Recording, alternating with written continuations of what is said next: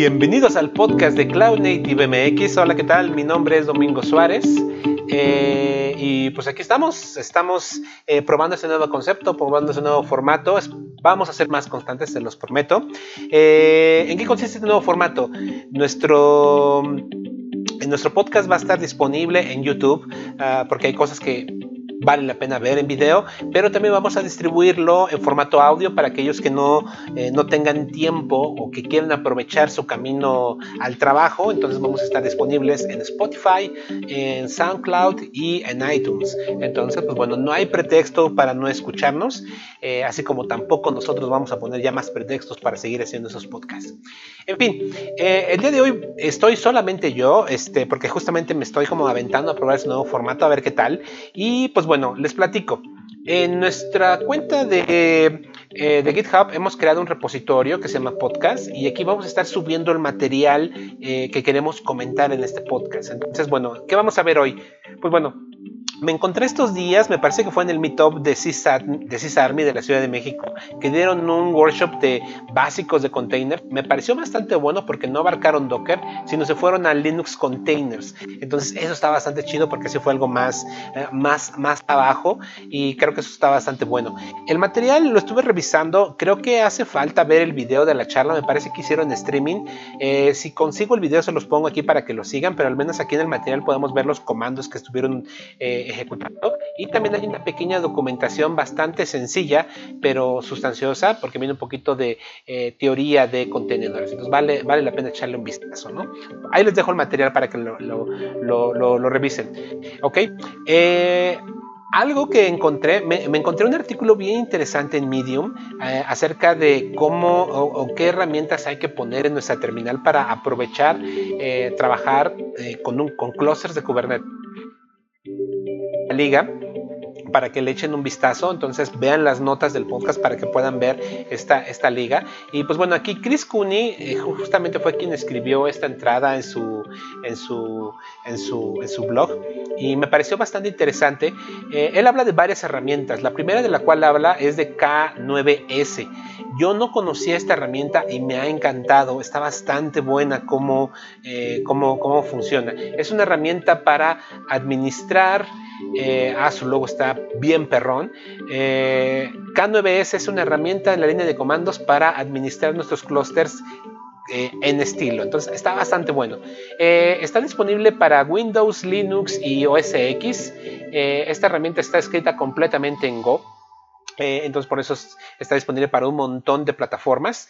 Y vean lo que hace esta herramienta, es una chulada. Veamos, K9S, yo ya tengo configurado un clúster de Kubernetes, eh, tengo configurado mi Minikube, entonces eh, mi kubeconfig está apuntando ese clúster. Eh, y pues bueno, por ejemplo aquí en mi pantalla voy a escribir así K9S, Enter toma esa configuración y ya está conectado a ese clúster de Minikube. Eh, en la pantalla lo que estoy viendo es eh, que me están apareciendo los diversos pods, me da información del contexto, el clúster, el usuario, la versión de K9S, la versión de Kubernetes, el consumo de CPU, el consumo de memoria. Está bastante bueno. Eh, en la parte siguiente, para los que no están en YouTube, me aparecen los distintos namespaces. Entonces supongo que en este momento está activo justamente en pods en la parte central donde me aparecen todos los pods de mi sistema. Dice default, ese es el namespace. Voy a seleccionar 0 que justamente ahí es donde me indica que es el número que yo puedo presionar para que me marque los, eh, los namespaces. Ahí estoy viendo ahora todos los pods de mi sistema, de todos los namespaces. Eso está bastante bueno porque ya no tengo que escribir tanto kube control algo, eh, kube control get pods guion, guion, all, guion, namespaces, sino simplemente eh, con una línea de comandos muy sencilla lo puedo hacer. Me gustó bastante, es una interfase gráfica. Si no están viendo este video en YouTube, la verdad de la que se están perdiendo, porque justamente puedo ver eh, de una forma gráfica, de una forma visual más agradable en modo texto. No es una interfase, una ventana, no requiere un sistema de pantallas. Entonces esto me gusta mucho porque justamente puedo irme a cualquier otro sistema y probarlo sin ningún problema. Eh, me gusta bastante K9S. Eh, es un poco difícil de utilizar, es decir, tienes que saber muchas cosas, ciertos comanditos. Entonces, por ejemplo, si yo quiero eh, ver qué puedo hacer con K9S, en la parte de arriba me aparecen distintas opciones, pero en este caso estoy viendo solamente los pods. ¿Cómo le hago para irme a los services? Eh, bueno, al parecer lo tengo que hacer, no, sé cómo hacerlo, justamente lo que les digo que hace falta como más em, ayuda. Eh, con control A puedo ver qué es lo que puedo hacer. Entonces acabo de seleccionar control A y justamente me acaban de aparecer los diversos aliases. Por ejemplo, si quiero ver los services, están en la parte de abajo Ahí está, le doy enter y, es el, y ahora estoy viendo todos los servicios. Si yo le doy enter a alguno de esos servicios en particular, me da, es como si le diera una, eh, este, pues bueno, más, más información acerca de ese servicio. Si le vuelvo a dar enter, me da todavía, eh, por ejemplo, en este caso, me dice hasta qué contenedores puede, le puede estar pegando. Si le doy hasta el contenedor, eh, ah, me da los logs, está bastante bueno. Entonces, me gusta muchísimo porque justamente puedo como eh, inspeccionar de una manera muy amigable y muy rápida mi clúster de Kubernetes. Entonces, les dejo la referencia para que lo vean, para que lo utilicen. A mí particularmente me pareció una herramienta bastante, bastante buena. Creo que vale mucho la pena echarle un vistazo a K9S y es una de las razones por las cuales eh, se los recomiendo muchísimo. Todo eso vino justamente en este, en este blog post. Eh, otra herramienta que aquí también está recomendando es kubectx. Eh, yo no me gusta trabajar toda la configuración de mi clúster de, mis clústeres de Kubernetes en un solo archivo, que es lo que típicamente muchos hacemos. Tenemos en nuestro, nuestro home de usuario el directorio.kube diagonal config, eh, en donde tengo toda la información de los clústeres. Es algo que a mí no me gusta hacer, pero bueno, si tú eres de esas personas que les gusta tener en un solo archivo toda la configuración de sus clústeres, esta herramienta es para ti porque te va a ayudar a simplificar, cambiarte de contexto eh, de un lugar a otro. Em, pues bueno, otro que sí me pareció bastante útil es CubeNS. CubeNS me permite eh, establecer por default un namespace y trabajar solo, eh, directamente contra ese, em, contra ese espacio, espacio de nombres. Eh, lo cual está bastante, bastante bueno. y es una manera en la cual yo puedo, pues bueno, echarle, echarle un vistazo a, pues a los distintos namespaces y, dejar uno, uno por default sin tener que, em, pues bueno, em, estarme cambiando de forma manual con Cube Control. Eh, QPS, me va a servir para eh, que yo pueda eh, ver en mi, en mi shell cuál es el contexto al cual yo le estoy ah, hablando a mi, a mi clúster de Kubernetes. Eh, lo cual está, pues es, es, útil en muchos, en muchos escenarios, este, pues es, útil. Eh, y pues bueno, si nos, pues nos, puede servir mucho como para pues, ver qué es lo que está, eh, hacia qué clúster le estoy hablando, ¿no?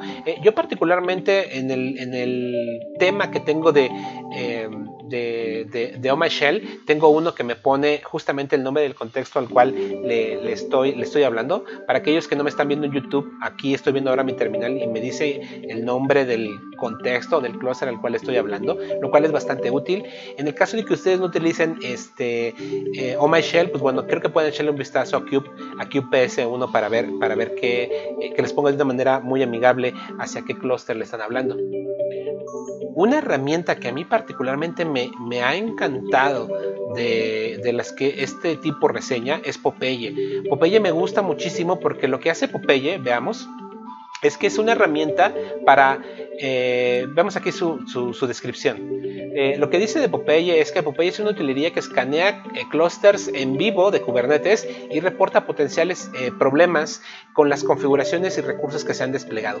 Entonces, eso está bastante bueno porque lo que va a hacer Popeye es que va a estar revisando todos los recursos que tengo en mi clúster, me los va a, a listar y me va a poner algunos de los problemas que le encuentre. Entonces, eso creo que es bien útil porque en ocasiones es algo que muchas veces no hacemos y me gusta bastante la idea. Veamos cómo funciona Popeye. Ok, yo ya lo tengo instalado, igual está escrito en Go, corre en muchas plataformas. Entonces, eh, corre muy rápido, eh, usa la configuración, eh, oh, lo voy a correr nuevamente para eh, para que lo veamos. Para los que no me están viendo en YouTube, les describo qué está pasando. está por cada uno de los distintos componentes que están en mi clúster, los está inspeccionando y está sacando si hubiera posibles problemas. Como por ejemplo, ahora estoy viendo un config map que nadie está usando. Entonces eso está bueno porque dice, mira, estás, tienes config maps que probablemente nadie utiliza. Entonces podemos aquí tomar la decisión de inspeccionar si son necesarios o no. Eh, en el caso de los nodos, por ejemplo, aquí lo está inspeccionando y dice que tengo un solo nodo, en este caso porque estoy corriendo Minikube, y me dice que la memoria está al 80%, 88%. Eh, está por arriba de un límite que él pone del 80%, entonces aquí incluso me lo está reportando como, eh, como un problema, ¿no? Aquí me pone el, emoji de, sorprendido de que puede haber aquí un problema. Entonces, esto hace para cada uno de todos los recursos que yo tengo en mi clúster, por ejemplo, aquí yo tengo problemas con algunos pods y también aquí me lo está reportando como un problema. Eh, al final, por cada uno de los componentes, de los tipos de componentes, me va sacando una puntuación. Entonces, por ejemplo, aquí en los servicios eh, me dice que los tengo al parecer, al parecer bien, creo yo. los secrets también aquí me reporta algunos que no están siendo usados y al final me va a dar una calificación Ah, algo que me gustó mucho de los servicios, de los deployments, por ejemplo, también dice que no tengo especificado, este, bueno, en este caso hay un, eh, hay un pod que está consumiendo muy poco CPU, pero tiene asignado muchísimo CPU, entonces hay una sobrealocación, por así decirlo. Entonces, eso está bastante bueno. Em, es bastante útil. Al final me está dando un, puntaje final de mi clúster. Me dice que yo tengo un 62, por, un 62 de 100. Entonces, es un clúster al cual le tengo que meter mano porque pues, tiene algunos pequeños problemas. Entonces, Popeye es una herramienta que ya no va a salir de mi caja de herramientas porque está bastante bueno y me gusta bastante. Y por eso se los quería recomendar. Eh, hay un artículo eh, que son eh, como aliases este, bastante amigables o bastante útiles que ustedes pueden utilizar. Algunos son buenos. Yo no soy tanto de hacer aliases de Docker. hay gente que le gusta, por ejemplo, hacer un alias de kube control y ponen K. No me gusta hacer eso, pero bueno, cada quien. creo que aquí hay unos comandos útiles, como por ejemplo estaba revisando el tema de los logs. Me parece buena idea. Eh, pues bueno, hay algunas ideas que podemos obtener de aquí que nos pueden servir bastante. Eh, finalmente hay otro artículo que es para eh, crear o diseñar un pipeline de integración continua para aplicaciones basadas en microservicios, lo cual está, pues hay muchos enfoques, hay muchas maneras de hacerlo. Aquí hay una de ellas, aquí incluso ellos están utilizando Spinnaker con, con Jenkins, entonces pues bueno, vale la pena echarle un vistazo, ver qué onda, ¿no?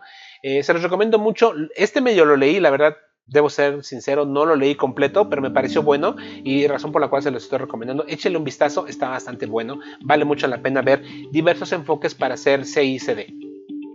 Ya para acabar, porque queremos hacer un podcast muy, muy, muy pequeñito, están dos eventos. Dos eventos en los cuales vamos a estar participando. El primero son los eh, Guadalajara Hack Nights. Vamos a viajar a Guadalajara la próxima semana. El 4 de julio estaremos en Guadalajara. Voy a dar una plática de Java Cloud Native. Voy a ver varias cosas, obviamente Docker, Kubernetes, eh, GraalVM, Micronaut. Eh, son cosas muy de Java. Es una plática orientada hacia los llaveros, pero para el enfoque Cloud Native, algunas de las cosas que tienen que considerar. Eh, va a ser, este evento pues es organizado por Guadalajara Hack Nights. Ellos están en las instalaciones de Amdocs. Eh, la compañía Kensan, que es una compañía de Amdocs, es quien está organizando todo esto. Mm, un saludo cordial al buen Chop, que es quien está organizando todo esto. Carlos Salazar. Y pues bueno, le estaremos por allá. Y el día 9 de julio tendremos en Ciudad de México nuestro meetup bimestral. Eh, que siempre se hace todos los meses, cada dos meses en las instalaciones de Central. Eh, en esta ocasión vamos a estar hablando de GraphQL. El buen Rodrigo Quesada, organizador de Event Loop, es otro meetup de, de, la Ciudad de México, va a dar esta plática de GraphQL y veamos de qué se trata. Entonces, pues bueno, eh, aquí la invitación de esos dos eventos, algunos artículos muy interesantes, herramientas que yo creo que están bastante buenas, échenle un vistazo y pues bueno, eh, todo esto ya está publicado en nuestro en nuestro GitHub para que puedan ver las ligas. Eh, para aquellos que nos están escuchando, por favor, échenle un vistazo a las ligas que estamos comentando aquí para que lo lean con más detenimiento y vean qué onda. Espero que este nuevo formato les guste, espero que nos puedan ver en YouTube, que se suscriban a nuestro canal. Recuerden que en YouTube estamos publicando también las charlas de, de, nuestros meetups y los eventos a los que vamos, que podemos grabar. Y también ahí va a estar el video para que puedan ver lo que está pasando en mi pantalla. Y para los que nos escuchan, saludos en Spotify, iTunes y SoundCloud, pues bueno, pues muchas veces algunas personas prefieren escucharnos. Perfecto. Entonces, muchísimas gracias. Nos vemos. Espero que cada dos semanas, o espero que antes, no lo sé. Eh, pues bueno, déjenos sus comentarios. Veamos si este, si este formato les gusta, les parece interesante. Lo vamos a seguir haciendo. Y pues bueno, un saludo cordial a todos los escuchas. Nos vemos pronto. Hasta luego.